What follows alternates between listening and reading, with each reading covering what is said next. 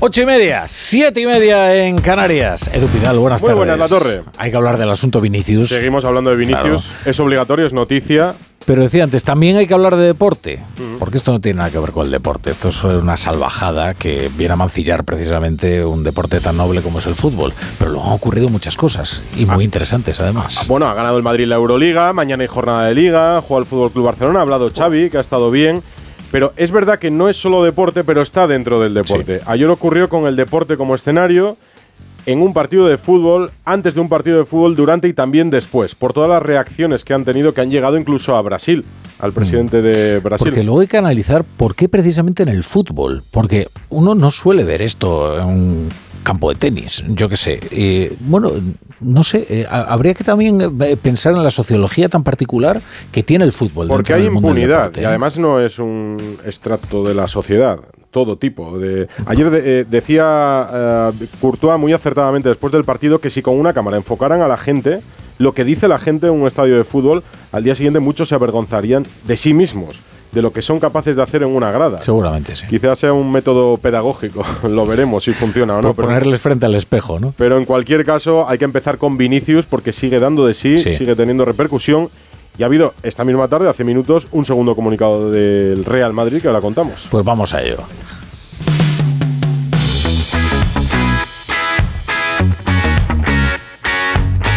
La brújula de Radio Estadio. Edu Pidal. Desde luego el tema Vinicius traspasó nuestras fronteras en cuestión de minutos y ha tenido repercusión mundial. Esta mañana se ha reunido el presidente del Real Madrid, Florentino Pérez, con el propio Vinicius. Sobre todo lo que ocurrió, hablamos mucho ayer en Radio Estadio Noche con Aitor. Sigo teniendo claro que si lo primero que se te ocurre para insultar a Vinicius es un gesto, un grito, un improperio racista, estás siendo racista, sin discusión. Y aquí no cabe ni el más ni un pero. Evidentemente tendríamos que erradicar todo tipo de insultos, que es lo que decía la torre, para que la gente no fuera una grada a decir impunemente lo que le dé la gana a quien le dé la gana. Pero los insultos racistas son inadmisibles, injustificables. Y poner a la misma altura un grito racista con que Vinicius diga a segunda es de descerebrados. Vinicius escuchó gritos racistas desde que se bajó del autobús. ¿eh? Ayer fue en Mestalla, antes en otros muchos sitios. Hay denuncias de la liga esta temporada. No fueron dos, fueron muchos más. No fue todo el estadio, como dijo equivocadamente Ancelotti, pero fueron más de los que se dice. Y hay que ponerse en la piel de Vinicius. Como hay que ponerse en la piel de los que lo sufrieron antes o lo van a sufrir después. Es que no se puede tolerar más. Y alguien tiene que hacer algo, como dice el Real Madrid en el comunicado. Alguien tiene que hacer algo porque esto tiene que avergonzarnos a todos. Vinicius es una víctima de racismo. Hay gente en Valencia que ha preferido ponerse una bufanda que ver la realidad, porque eso le da más votos, más lectores, más audiencia. Es una pena. Porque si los que tienen alrededor le responden con palmaditas en la espalda, pues pensarán que hacen lo correcto y todo. Afortunadamente en Onda Cero Valencia sí trabajan periodistas. Eduardo Esteve, el Valencia se ha pronunciado en un comunicado contundente y ha identificado a los que insultaron a Vinicius. Hola Edu, buenas tardes. Hola. Comunicado contundente del Valencia en torno a lo que sucedió ayer con Vinicius en el estadio de Mestalla. El conjunto valencianista ya ha anunciado que va a expulsar de por vida al aficionado que profirió ese insulto racista contra Vinicius Junior. Ayer ya anunciábamos que el Valencia tenía plenamente identificada a una persona y efectivamente lo confirma ese comunicado oficial en el que dice el Valencia en su permanente compromiso contra el racismo y la violencia en todas sus formas comunica que la policía ha identificado a un aficionado que profirió gestos racistas a Vinicius en el partido de la jornada 35 contra el Real Madrid disputado en el campo de Mestalla y se está trabajando de forma coordinada para confirmar la identidad de otros posibles implicados. Y en ese comunicado es donde se anuncia que va a ser expulsado de por vida. Dice, aplicará la máxima severidad contra los aficionados que estén implicados, expulsándoles del estadio de por vida y colabora con la Policía Nacional y las autoridades competentes para establecer lo sucedido. Así pues, el Valencia contundente en el asunto Vinicius, condenando cualquier tipo de racismo. Esto en Valencia. Sonidos del día. Xavi Hernández. En la previa del partido del Barça le han preguntado por el asunto Vinicius y la verdad es que ha estado perfecto, como tendría que reaccionar cualquier persona sobre este tema. Da igual la camiseta. Vinicius es persona, no es, no es futbolista del Madrid antes que persona. Es que hay, hay que defender a cualquier eh, futbolista, profesional, persona, por delante de los colores, da igual. Y se ha aceptado, o no sé por qué, en el único deporte que se acepta el insulto. Es decir, Yo creo que es momento de parar todo esto, ¿no? Yo estoy trabajando en el banquillo y me llaman hijo de tal o... ¿Yo por qué tengo que aguantar un insulto? Insulto fuera, no se juega. Se ha acabado. Yo creo que es un mensaje para el presidente de la, de la liga, de la federación, de que hay que frenar todo esto. A ningún maestro lo insultan. O insulta tú a un obrero. Le va a caer un ladrillo en la cabeza. Me parece muy bien. Que a parar el partido nos vamos para casa. Esto pasa en el fútbol. Decía de presidentes. Eh, esta mañana ha hablado Rubiales, el presidente de la federación, que no ha perdido la oportunidad ni siquiera hoy de soltarle un palo a Javier Tebas. Ignore, por favor, el comportamiento irresponsable del presidente de la Liga de Fútbol. Los directivos no estamos para estar enzarzándonos en redes sociales. Estamos para tratar de solucionar los problemas. Lo primero es reconocer que tenemos un problema de racismo. Un grave problema que además mancha a todo un equipo, a toda una afición, a todo un país. Seguramente Vinicius tiene más razón de lo que nos creemos y todos podemos hacer más. Tebas quiere defender que la liga trabaja contra el racismo, que tiene un protocolo, que solo puede denunciar y nada más, pero se equivoca contestando ayer a Vinicius, porque ni es el momento ni Twitter es el canal para hacerlo. El presidente de la liga no puede estar contestando en Twitter como canal oficial a todo lo que se diga. Esto ha traspasado fronteras en cuestión de minutos. Ha hablado de ello incluso el presidente de Brasil, Lula da Silva. No es justo que un niño pobre que se está transformando en uno de los mejores jugadores del mundo es insultado en cada estadio que juega. Es importante que la FIFA, la Liga Española, las ligas de otros países tomen serias medidas porque no podemos permitir que el fascismo y el racismo se instalen en los campos de fútbol. Ayer habló muy claro Courtois, Hablo muy claro Ancelotti en la sala de prensa. Bueno, ha habido centenares de reacciones, lo pueden entender, de futbolistas, de personajes públicos, de políticos. Sirva como ejemplo el alcalde de Madrid, Martínez Almeida, que estuvo esta mañana en Onda Cero que en España hay comportamientos racistas, que no quiere decir que España sea un país racista. Mi opinión es, España no es racista, pero hay comportamientos racistas y tenemos que transmitir un mensaje claro de tolerancia cero desde el conjunto de la sociedad y especialmente desde las instituciones hacia ese tipo de comportamientos. Son sonidos, son reacciones, son reflexiones, pero también hay información. En el Real Madrid han publicado dos comunicados y Florentino se ha reunido con Vinicius, que no es poco. Fernando Burgos, cuéntanos, buenas tardes.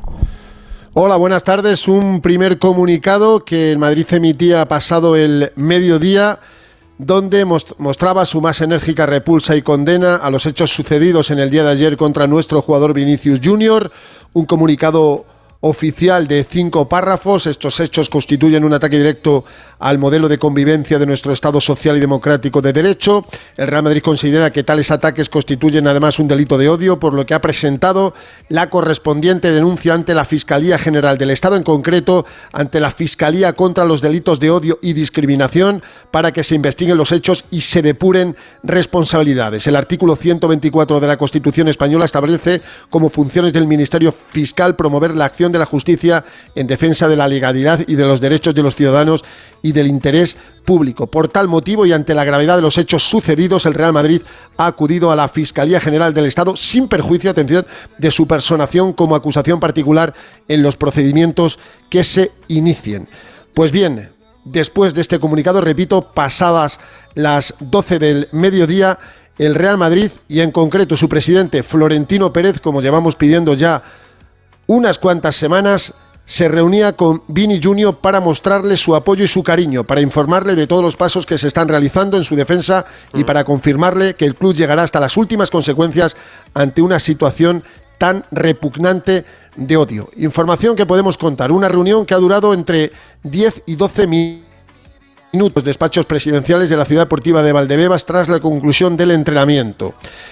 Vini está muy tocado, muy afectado, sobrepasado por la situación desde que se marchó ayer del estadio de Mestalla. Aterrizó el Real Madrid a eso de las 12 de la noche, ha dormido más bien poco, se siente absolutamente acosado y aquí viene otra parte de la información que podemos contar aquí en Onda Cero. La conversación entre el presidente y Vinicius Junior. Florentino Pérez Avini, que se relaje por favor a todos los niveles que pase de todos aquellos que le intentan provocar, que se dedique a jugar única y exclusivamente al fútbol porque para eso es uno de los mejores, si no el mejor jugador del planeta, que no puede entrar en todos los conflictos que se le plantean. El Madrid le defiende a todos los niveles, pero Florentino Pérez no le ha pasado la mano por el hombro. Le ha dicho que lo del no saludo a los árbitros en la final de la Copa del Rey no se puede volver a producir. que no se puede meter en todos los conflictos. Más cosas, porque hay muchas más cosas. Después de esto, a eso de las... eh, es que no sé cómo vas de tiempo. No, a no, eso de cuéntame. las Segundo comunicado. sí. 6 de la tarde, 7 de la tarde, el Madrid emitía un nuevo comunicado. Si el anterior, el primero, era de 5 párrafos, este era de 11, para agradecer las numerosas muestras de cariño, solidaridad y afecto recibidas desde todas las partes del mundo hacia nuestro jugador Vinicius Junior. Todos los ataques de odio y racismo deben ser erradicados de nuestra sociedad para siempre. Y, y así se han pronunciado personalidades de todos los ámbitos y desde diferentes instituciones nacionales e internacionales después de lo ocurrido ayer en el estadio de Mestalla. Cita el Real Madrid la gratitud a la máxima autoridad del fútbol mundial, el presidente eh, de FIFA, Gianni Infantino. Ya sabes que Gianni Infantino, eh, Gianni Infantino ha emitido también un comunicado donde dice toda nuestra solidaridad con Vinicius Junior, no hay lugar para el racismo en el fútbol ni en la sociedad. Explica que existe el proceso de los tres pasos en las competiciones de la FIFA, que ayer aplicó de Burgos Bengochea en el protocolo, pero mm, a ver, solo se detuvo el partido y se anunció que podía haber medidas. El segundo era que los jugadores abandonan el terreno de juego y el eh, anunciador dice que si continúan las agresiones se suspenderá el partido, el partido se reanuda y en tercer lugar, si continúan esas agresiones, el partido se detiene y los tres puntos serán para el adversario. Estas son las normas, dice Infantino, que deberían aplicarse en todos los países y en todas eh, las ligas. Y en el segundo comunicado del Real Madrid, a eso de las seis y media, eh, habla también de todos los compañeros que han mostrado solidaridad, el agradecimiento al presidente de Brasil, Lula da Silva. Y aquí viene lo mollar del comunicado, Edu. El Los lamentables hechos. eh, Exactamente. Habla de diferentes medios de comunicación, Washington Post, L'Equipe. Y los cinco, cuatro últimos pasos son para decir lo siguiente. Atención, porque el Madrid pone en la diana al presidente de la Real Federación Española de Fútbol, Luis Rubiales. Nos sorprenden las declaraciones del presidente Luis Rubiales, porque siendo como es el máximo responsable, como ha dicho la rueda de prensa, del fútbol español y del estamento arbitral, ha permitido que no se haya actuado de manera contundente según los protocolos de FIFA para evitar la situación a la que se ha llegado. La imagen de nuestro fútbol está gravemente dañada y deteriorada a los ojos de todo el mundo. Con su pasividad se ha contribuido al desamparo y a la indefensión de nuestro jugador Vinicius Junior. Y atención aquí porque el Madrid pone el foco también en el eh, no racismo, en el stop a las eh, eh, actitudes racistas, pero también a los árbitros y al VAR. Dice, los árbitros, lejos de actuar con firmeza y aplicar los protocolos reglamentarios, han elegido en la mayoría de los casos inhibirse y evitar tomar las decisiones que le correspondían. Ayer mismo, el colegiado y los responsables de VAR eludieron sus responsabilidades y tomaron decisiones injustas basadas en imágenes incompletas, es cierto, que no se vieron en su totalidad, que fueron sesgadas y que provocaron la expulsión directa de nuestro jugador Vinicius Junior.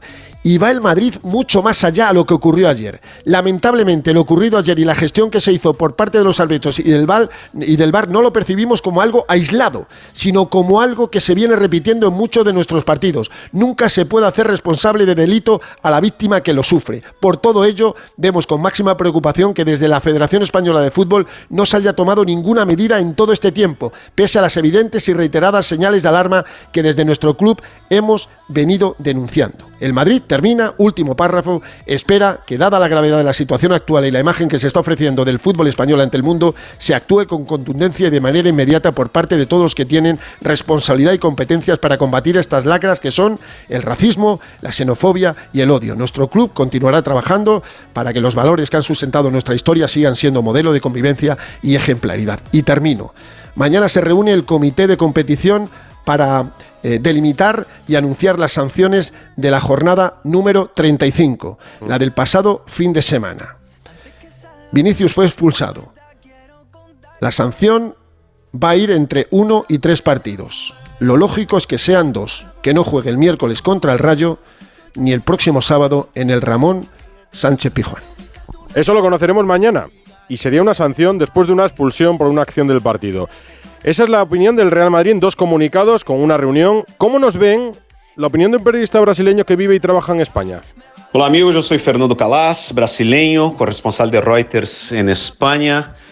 Y la imagen de España ahora mismo en Brasil es de un país que no reacciona contra el racismo. Nadie entiende cómo puede ser que haya 10 denuncias de racismo en una temporada contra un jugador y que nadie esté en la cárcel, que nadie se haya ido a juzgados, que ningún estadio ha sido cerrado, que ningún equipo haya sido sancionado. En Brasil ahora mismo hay una indignación absurda con la impunidad que existe en España contra los casos de racismo. No hay realmente un movimiento social que va mucho más allá del fútbol, pero social en el país, España, de querer cambiar la cultura del racismo y el problema del racismo que existe ahora mismo en el fútbol. Porque es cuando Vinicius juega fuera de España, eso no lo pasa, porque solo le pasa en España. Así nos ve un brasileño en España. ¿Y qué pasa con esas denuncias? Alberto Palomar es experto en derecho deportivo. Hola Alberto, buenas tardes. ¿Qué tal? Buenas tardes. El asunto Vinicius no es la primera vez que se denuncia. Ha habido varias denuncias que acaban ¿dónde? Porque nadie sabe si esto acaba en una sanción o se pierde en alguna alcantarilla burocrática. Esto es un tema muy difícil.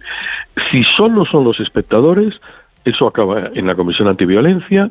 La Comisión Antiviolencia debería hacer una propuesta y la propuesta debe ser instruido un expediente y resuelto por el Ministerio del Interior. El problema está en cuando no son solo los espectadores, sino también la organización, porque la organización está a medias entre la ley de violencia y el reglamento disciplinario de la federación.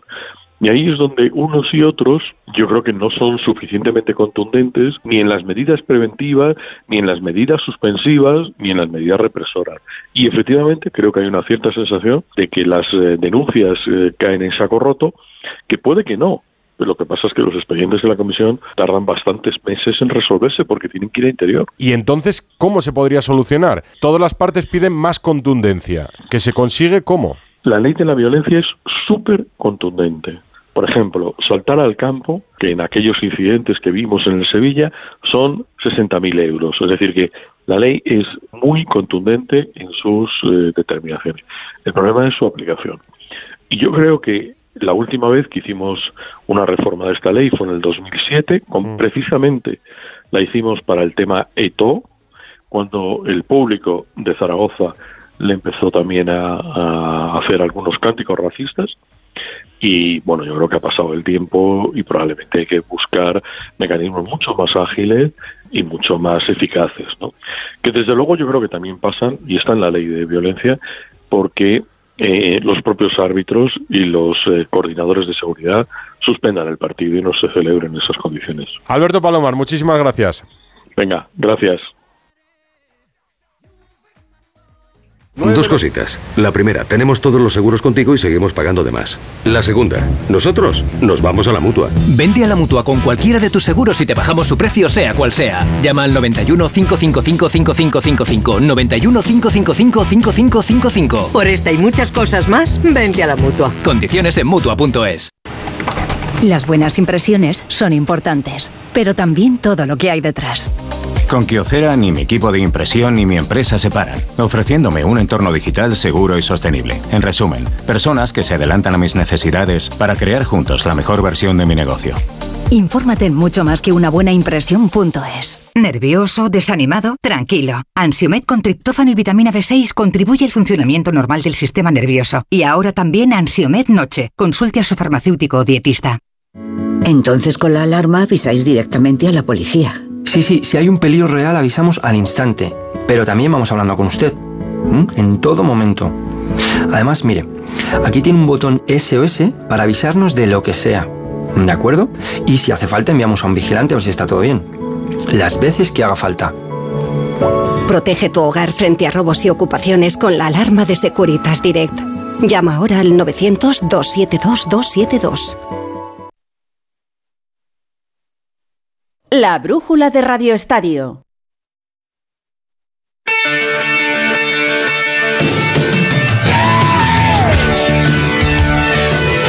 Para cerrar todo esto no puede faltar nuestra firma de cada lunes. Director de Radio Estadio, Edu García, ponme un poco de luz La verdad es que no sé muy bien dónde está la controversia, dónde debemos ubicar el debate. Aquí hay una persona agredida verbalmente y un público más o menos cuantioso que lanza improperios tipificados como delito. Es más, esta semana se investigará, se dará con las identidades y se pondrán en acción los resortes de la justicia con sus correspondientes penas. Estos hechos no quedan impunes. Quizá no podamos presumir de comportamientos 100% ejemplares en la grada, pero de tener un sistema que persigue al incivilizado, sí. Vivimos en un estado garantista que además es muy sensible con este tipo de derechos vulnerados. El esfuerzo que debemos redoblar es el pedagógico, el de la concienciación, empezando por los clubes y por los organismos, los que de forma unánime deberían condenar los actos y facilitar la depuración de responsabilidades. Liga, Federación y CSD deberían tener una única voz clara, contundente, sin matices,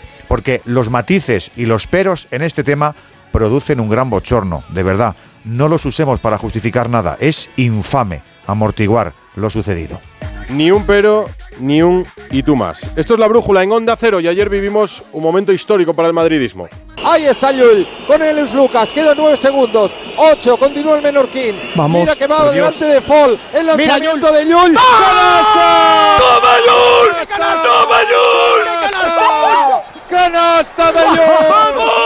¡Tres segundos! No ¡Tres te creo. segundos, una décima! ¡Vamos! ¡Canasta ¡Qué de canasta! Sergio Llull! La marca era de Adam Hanga. El lanzamiento de Lucas. ¡No! ¡No va el rebote! ¡Se acabó! ¡Se acabó! ¡Se acabó! Emocionante narración en Radio Estadio del Verarran David Camps en Radio Estadio, porque no puede quedar en un segundo plano la Euroliga de baloncesto, que de forma brillante ganó ayer el Real Madrid en un partido histórico. Cuatro abajo en el último minuto.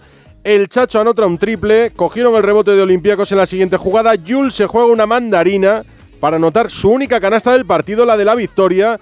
A tres segundos del final, Jules, Chacho y Chus Mateo en Onda Cero. Merecíamos levantar esta Euroliga por el esfuerzo que íbamos haciendo durante todo el año. Es algo increíble, he soñado muchísimo con este momento y hemos vuelto a, a que parezca fácil lo, lo casi imposible. Meridianamente claro. Era la primera canasta que metía en todo el partido, pero es em, una de muchas canastas que ha metido eh, a lo largo de su carrera, con lo cual no había ninguna duda, ni para él ni para De sus vuelta compañeros. de Kaunas, reflexiones del domingo de lo que pasó ayer en la cancha. David Campsola.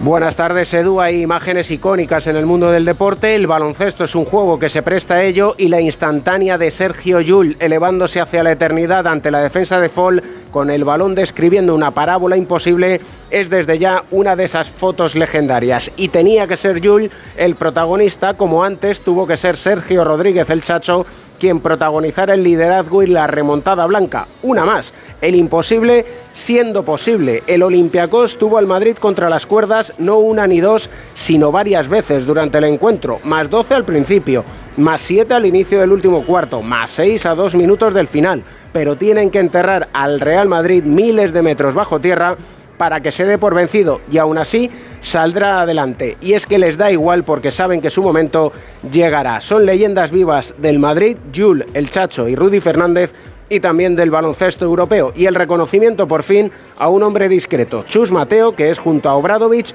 el único entrenador campeón de Europa en su primer año como máximo responsable. Y a fe que es responsable del éxito de un equipo que lleva una década marcando tendencia. El éxito no es por casualidad, es causalidad. Como no es casualidad que Sergio Yul tire y meta la canasta decisiva, porque no hay nadie como él, ni como el Chacho, ni como Rudy, ni como el espíritu de remontada del Real Madrid, campeón de Europa. La undécima para el Real Madrid que van a celebrar mañana con una recepción en la comunidad y en el ayuntamiento de la capital. Y estamos a punto de llegar al final de la competición en primera división con la liga decidida. El Barça juega mañana, por eso habló Xavi, al que escuchábamos en el principio con el tema Vinicius y con muchos temas pendientes en la confección de la próxima plantilla. Alfredo Martínez, buenas tardes. ¿Qué tal? Muy buenas tardes, Edu. Sí, al margen del tema Vinicius del racismo, en el que creo que ha tenido un mensaje bastante contundente y bastante claro el técnico del Barcelona, ha ofrecido una rueda de prensa en la que ha dado algunas líneas maestras de lo que va a ser el Barça del futuro. Insiste en que el pivote defensivo es lo más importante, como hemos avanzado en Onda Cero, que el lateral derecho no es una prioridad, y ha dado ciertos nombres también, eh, insinuando que la continuidad de Ansu Fati es complicada y que posiblemente, a lo mejor, no está la temporada que viene. Entre líneas se le ha entendido que él es un jugador transferible, igual que lo es Ferran, igual que lo es Kessie. Pero fundamental, se habla de muchos nombres, Zubimendi, Kimmich o el propio Amrabat, al igual que Rubén Neves, para el puesto de pivote defensivo, que para Xavi es innegociable el puesto más importante que cubrir. Está claro, ¿no? Se va a Busi y es una evidencia, es lógico, no, hay, no hace falta ni, eh, ni debatirlo. Es, es una evidencia que necesitamos un pivote defensivo de mucho nivel, de mucho nivel la temporada que viene. Entonces es una, es una realidad, se nos va un futbolista capital para, para mí como entrenador, para el club, se, va el capitán. Entonces se va un futbolista muy diferencial, muy diferencial. Entonces necesitamos sustituirlo de la mejor manera posible. A partir de ahí hay otras prioridades y cuanto más nos reforcemos, pues mucho mejor, seremos más competitivos.